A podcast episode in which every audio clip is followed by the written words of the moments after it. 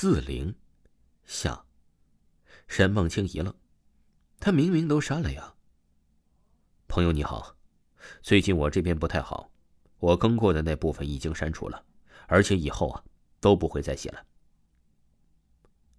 如果你继续更新，你的命运则掌握在你的手里；如果你不更新，那你的命运便换我来主宰，怎么样？沈梦清不解。你是要来接手我的小说吗？你去空间看看吧。发完这条信息，那人便下线了。沈梦清立刻登录了自己的空间，那篇鬼故事还在，一张不少的出现在他自己的空间里。怎么回事？怎么会这样？沈梦清不敢相信的看着空间里的鬼故事，忽然想起了什么，手忙慌乱点燃了删除。再三确认已经删除后，才关闭了网页。此刻，他的心脏跳动的频率比平时快了几倍。关了网站，桌面上的一个文件是他删除的存稿，居然也还在。沈梦清颤抖着手把存稿拉入了回收箱，然后沈梦清迅速点了关机。这一下应该没事了吧？沈梦清长长的出了一口气。躺在沙发上，看着自己手上的鲜血已经有些凝固了，不行，他必须去医院。来到门前，无论沈梦清多么用力，怎么开锁，门都丝毫不动。来人呐！救命！沈梦清哭喊了半天，也没有人来。沈梦清在门口坐到了晚上，他开始知道，他的故事正在一点点的实现。叮咚，笔记本响起。沈梦清猛地看向了笔记本，虽然笔记本是合着的，但是那幽幽的蓝光格外的显眼。不要去看，不要去看。沈梦清不断的自我催眠着，可是那刺耳的声音却越来越频繁的响起。最后，沈梦清愤怒的来到了笔记本间，猛地打开了，一个对话框出现在屏幕上。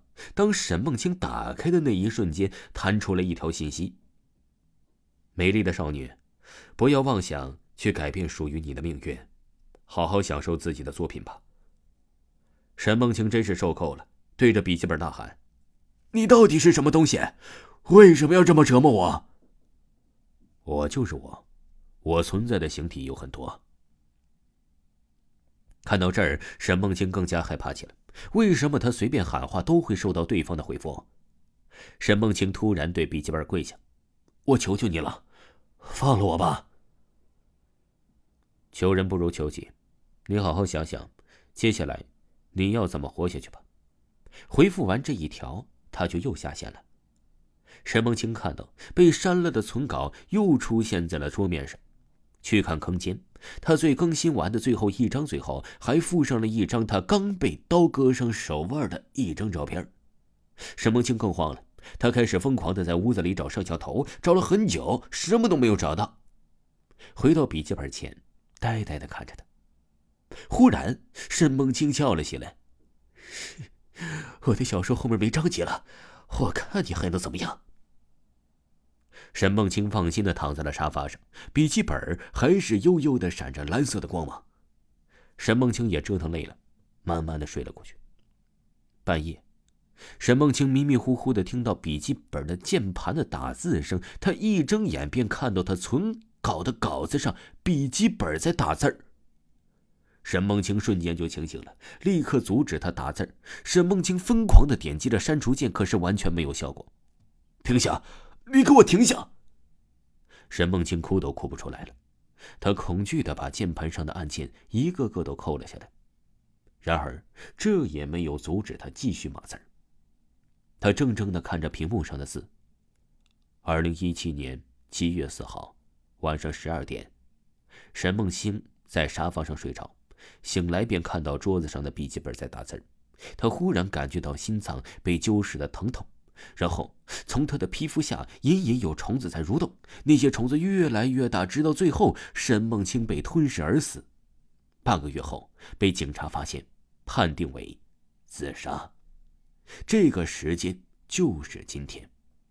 不，我不要这样！沈梦清一句话刚喊完，突然心脏狠狠的疼了起来，沈梦清一下子倒在了地上。沈梦清蜷缩在一起，心脏疼的好像是被撕裂一般，让他没有了半分的行动力。约莫疼了十几分钟，他身上的皮肤下开始出现了不规律的上下起伏。沈梦清极度害怕，但是他已经喊不出任何声音。眼看着那些大虫子越来越大，越来越大，那些虫子开始咬着他的五脏六腑，把他的内脏都嚼碎了。沈梦清不停的用头撞击着地板，血肉模糊了都没有停下来。